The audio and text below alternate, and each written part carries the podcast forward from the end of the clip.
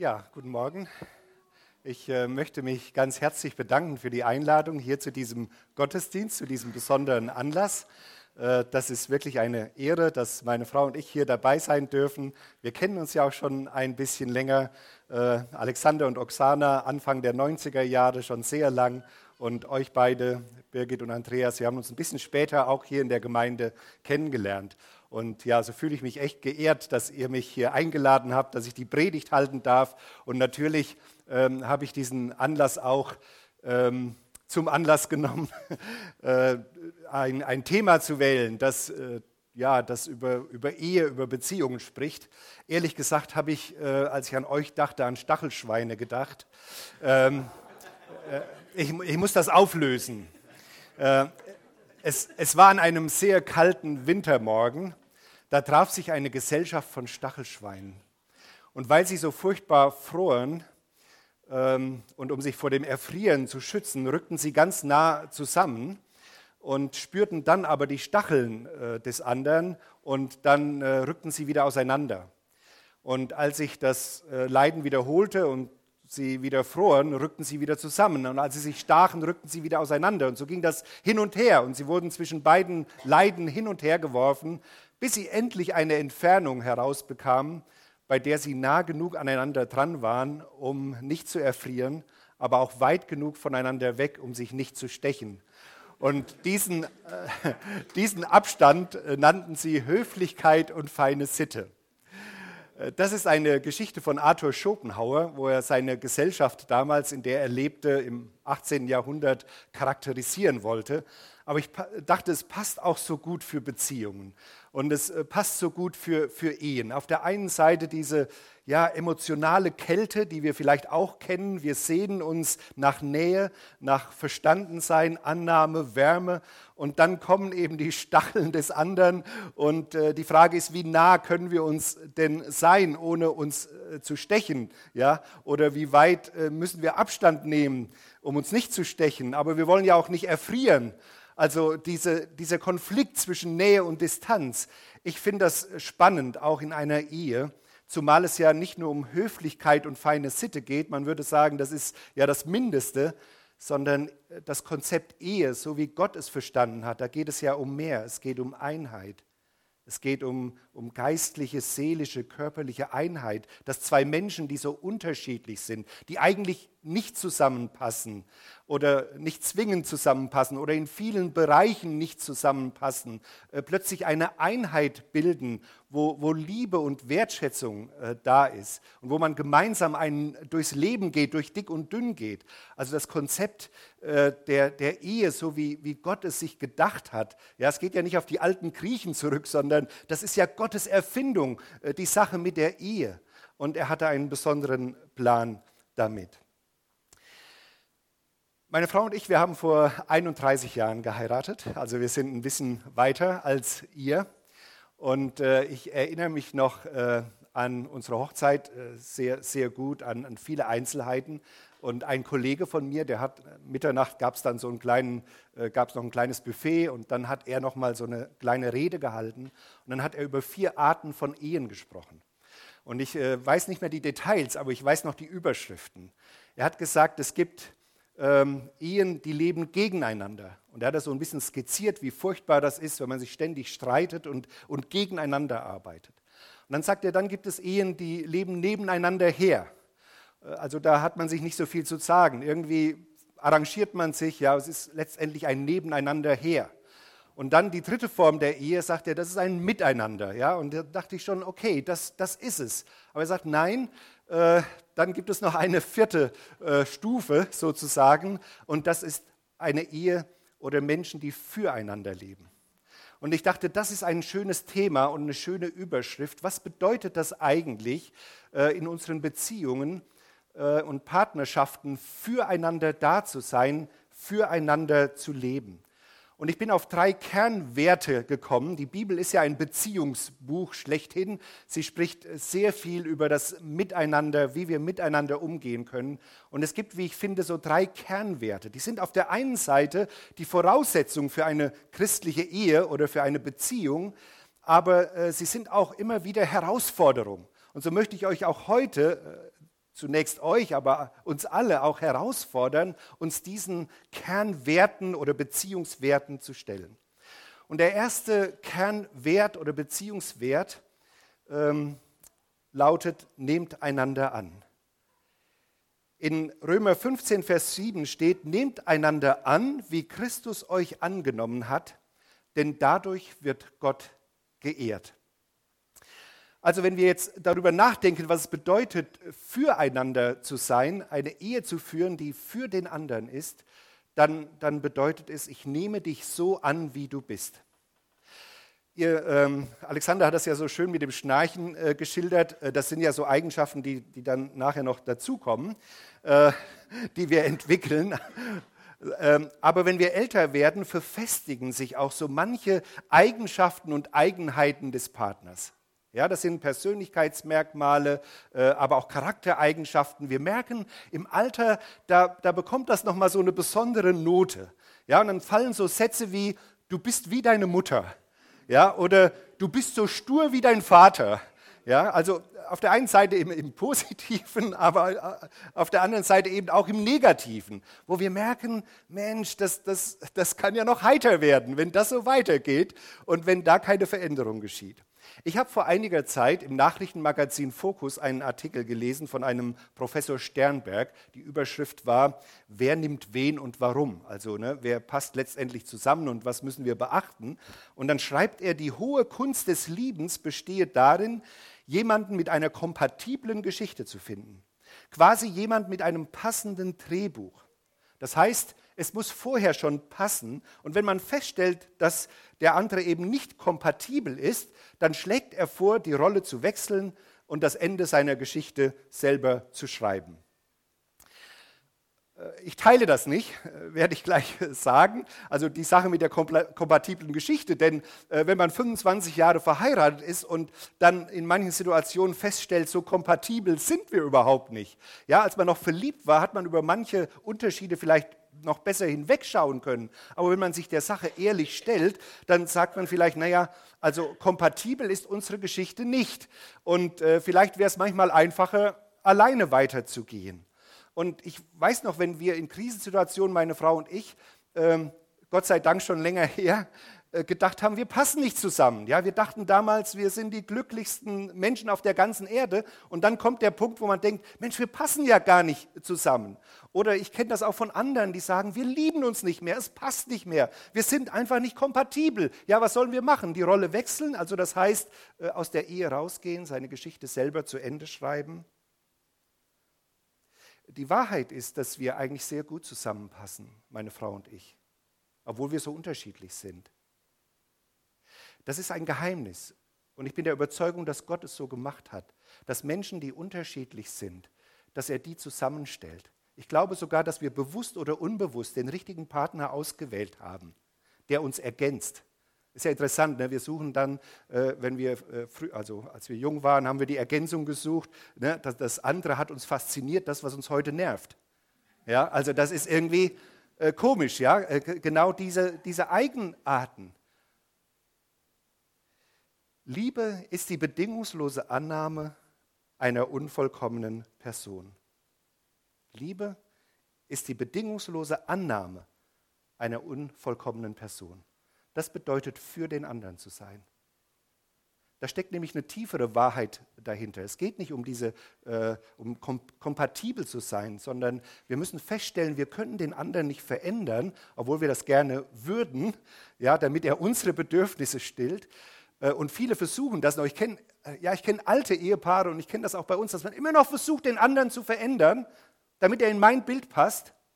Und ich bin der Überzeugung, wir können den anderen nicht wirklich verändern, aber wir können lernen, den anderen so anzunehmen und so zu lieben, wie er ist, mit Gottes Hilfe, weil Jesus uns auch angenommen hat, so wie wir sind, brutto praktisch. Und wie es ein guter Freund mal ausgedrückt gedrückt hat, er hat gesagt, ich liebe dich so, wie du bist. Ich will dich nicht verändern, nur damit du in meine Vorstellungen passt. Ich nehme dich an. Und das wäre so eine schöne Sache, wo ich sage, das ist eigentlich die Voraussetzung ja für eine, für eine Beziehung, für eine christliche Ehe. Aber es könnte auch wieder ganz neuen Bekenntnis sein, an so einem Tag zu sagen, äh, ich, bin dich, ich bin für dich. und ich nehme dich so an, wie du bist. Brutto. Mit all deinen Eigenheiten und mit deinen Fehlern, die du natürlich auch mitbringst, die ich ja auch habe. Der zweite Punkt ist, der zweite Kernwert oder Beziehungswert, unterstützt euch gegenseitig. In Galater 6, Vers 2 steht, einer trage des anderen Last, so werdet ihr das Gesetz Christi erfüllen. Also helft einander, eure Lasten zu tragen. Und für den anderen zu sein, bedeutet, ich trage deine Lasten. Und das sind nicht nur Worte, äh, nicht nur irgendwelche theoretischen Absichten, sondern es wird ganz praktisch. Und ich finde, das ist ja eigentlich das große Vorrecht, äh, dass wir uns haben und dass wir uns gegenseitig unterstützen können, dass wir uns ergänzen können. Ich war am Donnerstag auf einer Beerdigung eines 86-jährigen Freundes. Und es war zu schön. Der hat fünf Kinder und viele Enkel waren da. Und bei der Nachfeier hatte man die Gelegenheit, noch ein paar Dinge zu sagen. Und das, äh, die Meinung über den Opa und über den Vater war einhellig. Er hatte immer Zeit für uns. Er hat immer alles stehen und liegen gelassen und wenn wir kamen, waren wir das Wichtigste für ihn. Er hat immer geholfen, wo er nur konnte. Das war ein wunderbares Zeugnis für einen Mann, der in dem Fall auch mit Gott gegangen ist. Was bedeutet es, den anderen zu unterstützen? Es wäre ja logisch, den anderen zu fragen, wie wir ihn am besten unterstützen können, beziehungsweise welche Lasten er trägt. Aber hier merken wir, dass wir da unterschiedliche Vorstellungen haben, was der andere wirklich gebrauchen kann. Das hängt damit zusammen, dass wir ganz unterschiedliche Bedürfnisse haben. Und es gibt ja das Konzept äh, fünf Sprachen der Liebe, vielleicht kennt ihr das. Ja, ich finde das äh, ausgezeichnet, wie Kommunikation in der Ehe gelingen kann. Äh, das ist ein wunderbares Buch, 1295 bei Amazon, kann ich nur jedem empfehlen. Äh, es hat auch uns geholfen. Also die fünf Sprachen der Liebe sind zum Beispiel Lob und Anerkennung, Zweisamkeit, Geschenke, die von Herzen kommen, Hilfsbereitschaft und Zärtlichkeit. Ich lobe meine Frau äh, öfter und äh, das fällt mir überhaupt nicht schwer. Ich lobe sie manchmal über den grünen Klee, aber sie braucht das gar nicht so, weil das ist meine Liebessprache. Ich werde gerne gelobt. Ja, also Sie können mich ruhig ein bisschen mehr loben. Versteht ihr? Ja, ich, ich könnte mit Mark Twain sagen, ich kann von einem äh, guten Kompliment zwei Monate lang leben. Ja, hat er einmal gesagt. Und eine kluge Frau lernt ihren Mann zu loben, auch ohne Grund. Auch ein schönes Zitat. Ja, also meine Liebessprache ist Lob und Anerkennung und deswegen fällt es mir überhaupt nicht schwer, diese Sprache zu sprechen und gebe ihr Lob und Anerkennung. Aber das ist überhaupt nicht die Liebessprache meiner Frau. Die Liebessprache meiner Frau ist Hilfsbereitschaft und Zweisamkeit.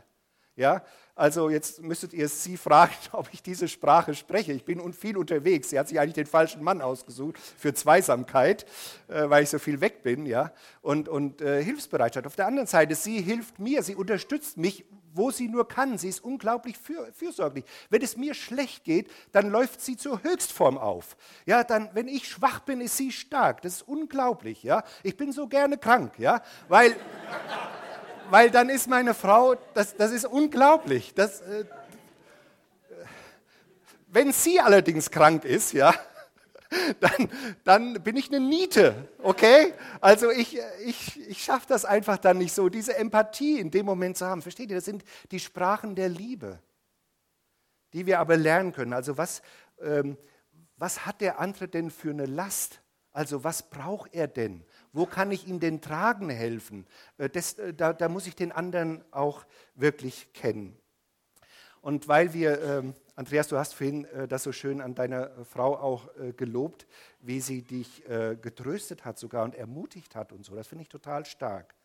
Und ähm, ich finde es aber interessant, dass in der Bibel uns ähm, eine Stelle gezeigt wird, dass das auch die Aufgabe äh, für uns als Männer ist. Und gerade wenn es um, um Gefühle geht, so Frau, Mann, Gefühle und so, da fühlen wir uns oft so unmusikalisch. Ja? So, so, also das, ähm, ich möchte jetzt hier keine Klischees irgendwie bedienen, aber äh, ich spreche von mir, okay. Also muss sich nicht jeder diesen Schuh anziehen, den anderen zu verstehen, die Signale zu verstehen. Und da gibt uns die Bibel eine, eine tolle Hilfestellung, wie wir wirklich dem anderen so nahe kommen können, dass wir ihn da unterstützen, wo er es wirklich braucht. In Epheser 5 steht, genauso sind auch die Männer verpflichtet, ihre Frauen zu lieben und ihnen Gutes zu tun, so wie sie ihrem eigenen Körper Gutes tun. Ein Mann, der seine Frau liebt und ihr Gutes tut, tut sich damit selbst etwas Gutes. Schließlich hat noch nie jemand seinen eigenen Körper gehasst. Vielmehr versorgen wir unseren Körper mit Nahrung und pflegen ihn. Also der Paulus, der das hier schreibt, der weiß, wie er uns Männer packen kann. Der sagt, du mach das und das, dann tust du dir selbst was Gutes. Ja? Aber verstehst du, wir haben da noch einen Profit. Ja, und wir gucken ja immer, wir machen ja immer die Rechnung ja, auf oder so. Und äh, ich finde das interessant hier. Ähm, ja, wie, wie können wir unsere Frauen wirklich lieben? Ja, indem wir die Signale äh, berücksichtigen, so wie von unseren Frauen, wie unsere, die Signale unseres eigenen Körpers. Wir tun unserem Körper selber etwas Gutes. Ja, ich versorge ihn zum Beispiel sehr gut mit Nahrung, wie man sehen kann. Ja, also das, äh, okay, und wenn äh, Andreas Alexander, wenn ihr zum Beispiel Zahnschmerzen habt, ja, wie, wie macht ihr das? Sagt ihr dann, ach, ich warte mal sechs Wochen ab, dann stirbt die, äh, stirbt die Wurzel ab oder so. Ne? Dann kann ich, ja, wir, normalerweise, wenn ihr so ein bisschen ähnlich tickt wie ich, dann rennen wir sofort zum Zahnarzt, ja, weil das ja so schlimm ist. Ja? Wir sind ja halb tot, wenn wir Zahnschmerzen haben. Und wir lösen das Problem sofort. Wir berücksichtigen die Signale unseres Körpers. Und genauso die Signale der eigenen Frau wahrzunehmen. Und das ist eine eigene Sprache, das ist etwas verschlüsselt. Auf alle Fälle erwarten unsere Frauen, dass wir diese Sprache lernen und dass wir für diese Bedürfnisse sensibel sind. Und bei den ersten Unstimmigkeiten, wenn sich die ersten Falten auf der Stirn ziehen oder der Mundwinkel sich verzieht, dann ist es wichtig, dass wir darauf reagieren, dass wir nicht darüber hinweggehen, dass wir am besten fragen, was, was los ist. Äh, wenn, wenn wir denken, wir haben ja nichts gemacht und äh, so, ne, das bedeutet überhaupt nichts. Vielleicht habt ihr die Erfahrung auch gemacht. Also, ja, wir haben ein gutes Gewissen, aber völlig zu Unrecht. ja. Okay, es geht darum, dass wir die Lasten des anderen tragen, dass wir ihn äh, an der Stelle unterstützen, wo er es wirklich, wo er diese Unterstützung auch braucht. Ich komme zum letzten Punkt. Vergebt einander. Für den anderen zu sein heißt, bereit zu sein, dem anderen immer wieder zu vergeben. In Epheser 4, Vers 32 steht, geht vielmehr freundlich miteinander um und seid mitfühlend und vergebt einander, so wie auch Gott euch durch Christus vergeben hat. Das Ding ist ja, dass da, wo man sich liebt, äh, auch man immer wieder aneinander schuldig wird.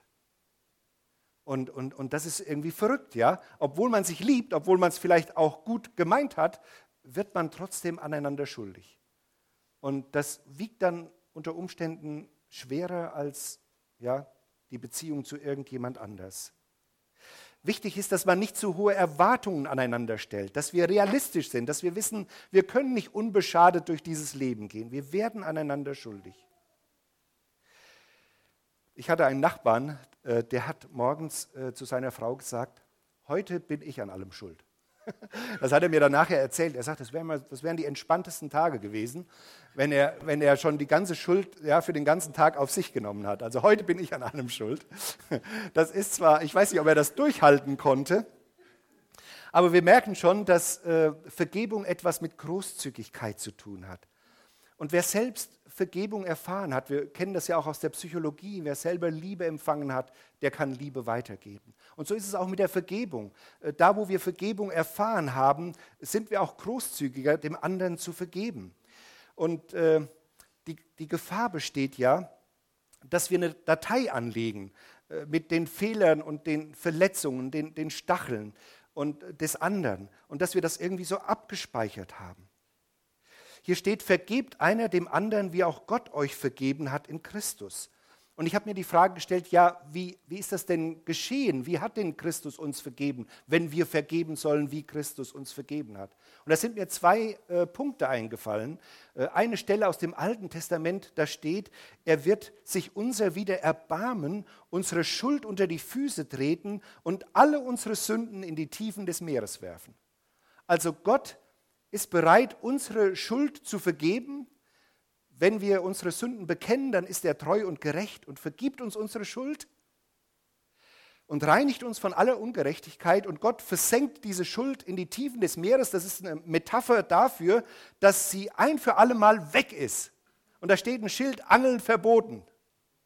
Und das ist ein guter Hinweis für uns, dass wir die Dinge, die wir einmal vergeben haben, nicht wieder hochholen. Ja, so wie jemand sagt zu seiner Frau, du bist immer so historisch. Meinst, meinst du hysterisch? Nee, historisch. Ja, weil sie immer so die alten Sachen wieder hochgeholt hat. Ja, äh, und, und immer wieder dem anderen vorgehalten hat. Also das heißt, äh, das, was vergeben ist, das ist äh, wirklich weg. Und der zweite Punkt im Kolosserbrief steht, dass Gott den Schuldbrief getilgt hat, der mit seinen Forderungen gegen uns war, und hat ihn aufgehoben und an das Kreuz geheftet. Also man muss sich das so vorstellen, da existiert ein Schuldbrief von jedem von uns, wo alle unsere Übertretungen draufstehen und so weiter. Ja, wir können uns ja längst nicht an alles erinnern, aber Gott weiß um alles. Und weil Jesus am Kreuz starb, hat der Vater diesen Schuldbrief mit ans Kreuz genagelt. Er ist praktisch vernichtet worden durch den Tod Jesu am Kreuz. Weil Jesus für unsere Sünden am Kreuz starb, ist er auch für meine persönliche Schuld gestorben, für meinen Schuldbrief. Wir würden heute wahrscheinlich von einer Datei sprechen. Ja? Also er hat die Datei gelöscht mit meiner Schuld. Jesus starb für mich. Das ist, das ist natürlich super. Ja? Und, und wenn ich das weiß, kann ich natürlich auch besser dem anderen vergeben. Aber es bedeutet eben auch, ich lösche die Datei. Also das wäre ja eine super Sache. Ne? Ich, ich, nehme mal an, dass ihr jetzt äh, überhaupt nicht mehr an Vergangenes denkt. Aber wenn doch, wenn da noch irgendwas ist, dass wir sagen, ich lösche die Datei, äh, sind Sie sicher, dass Sie die Datei wirklich löschen wollen? ja, sicher. Ja? Und dann, dann wird eben alles gelöscht weil Gott seine Datei, die gegen uns stand, auch gelöscht hat. Ich möchte gerne zum Schluss noch, noch einen wichtigen Gedanken ähm, weitergeben, der hier in all diesen Versen steckt, äh, den ich, äh, die ich gelesen habe. Normalerweise handeln wir nach dem Prinzip, das ist menschlich, wie du mir, so ich dir. Das heißt, wenn du lieb zu mir bist, dann bin ich auch lieb zu dir. Wenn du nicht nett zu mir bist, ja, dann kann ich auch nicht nett sein. Ja, so. Also wir, wir, wir sind in, immer in diesem Bezahlsystem, wie du mir, so ich dir. Das steckt so tief in uns drin. Ja, wer liebt schon seine Feinde? Wie du mir, so ich dir. Und hier steht ja, nehmt einander an, wie Christus euch angenommen hat. Das heißt, ich nehme dich an, weil Christus mich angenommen hat. Das heißt, er hat, er liebt mich so, wie ich bin. Und er, er, ja, wir denken immer, wir müssen anders werden. Wenn wir mit Gott leben wollen, dann müssen wir uns verändern. Aber wir schaffen das nicht, uns zu verändern. Nur Gott kann uns verändern. Und er liebt uns tatsächlich so, wie wir sind. Mit unserer Schuld. Und er verändert uns durch seine Liebe. Er nimmt uns an. Und er unterstützt uns. Und er trägt unsere Last. Die Bibel ist voll davon. Kommt her zu mir, die ihr mühselig und beladen seid. Ja, ich will euch erquicken. Nehmt auf euch mein Joch und lernt von mir, denn ich bin sanftmütig und von Herzen demütig. Er nimmt uns unsere Last. Das ist großartig. Und wer das erlebt hat, und er vergibt uns unsere Schuld. Wir sollen einander vergeben, wie er uns vergeben hat. Und wer das erlebt hat, diese Annahme, dieses Lastentragen, diese Unterstützung und diese Vergebung, der kann das der hat die Kraft, das auch weiterzugeben, das wirklich zu leben. Und deswegen muss ich nicht sagen, wie du mir, so ich dir, sondern wie Jesus mir, so ich dir. Das hilft uns zu lieben, auch wenn manchmal nichts zurückkommt. Oder der andere vielleicht gerade nicht in der Lage dazu ist. Und ganz zum Schluss, Gott ist für uns. Ja, die Überschrift war ja, wie können wir eine Beziehung leben, die, die füreinander gelebt wird. Und hier zu sehen, Gott ist, für, Gott ist nicht gegen uns. Viele Menschen denken, Gott muss ja gegen mich sein. Ja, wenn der in mein Leben guckt und so, also Gott kann nicht für mich sein und was ich alles erlebt habe und dann würde viele Dinge in meinem Leben ganz anders sein, wenn Gott für mich wäre. Ja, wir denken immer, Gott ist mein Feind, der ist gegen mich. Und die Bibel macht ganz deutlich, Gott ist für mich. Ich bin, ja, er ist, ja, ich, ich sehe Gott vielleicht als Feind und ich bin nicht für ihn. Das mag sein, dass ich nicht für ihn bin, aber er ist für mich und er hat das unter Beweis gestellt. So sehr hat Gott die Welt geliebt, dass er seinen Sohn dahingab, damit alle, die an ihn glauben, nicht verloren gehen, sondern das ewige Leben haben. Das ist der Beweis der Liebe Gottes, dass Gott für mich ist, dass er sein Bestes gibt, dass er alles gibt, um mich zu retten, um mich anzunehmen, um mir zu vergeben, um meine Lasten zu tragen. Gott ist für dich und Gott ist für euch. Und weil Gott für euch ist und weil dieses Ja äh, so stark ist, deswegen könnt ihr auch für euren Partner sein und ihm das zeigen, ganz praktisch. Und zum Schluss fiel mir noch ein Lied ein, äh, das äh, super dazu passt. Du bleibst an meiner Seite, also ein Lied, das, das man für, für Gott singt.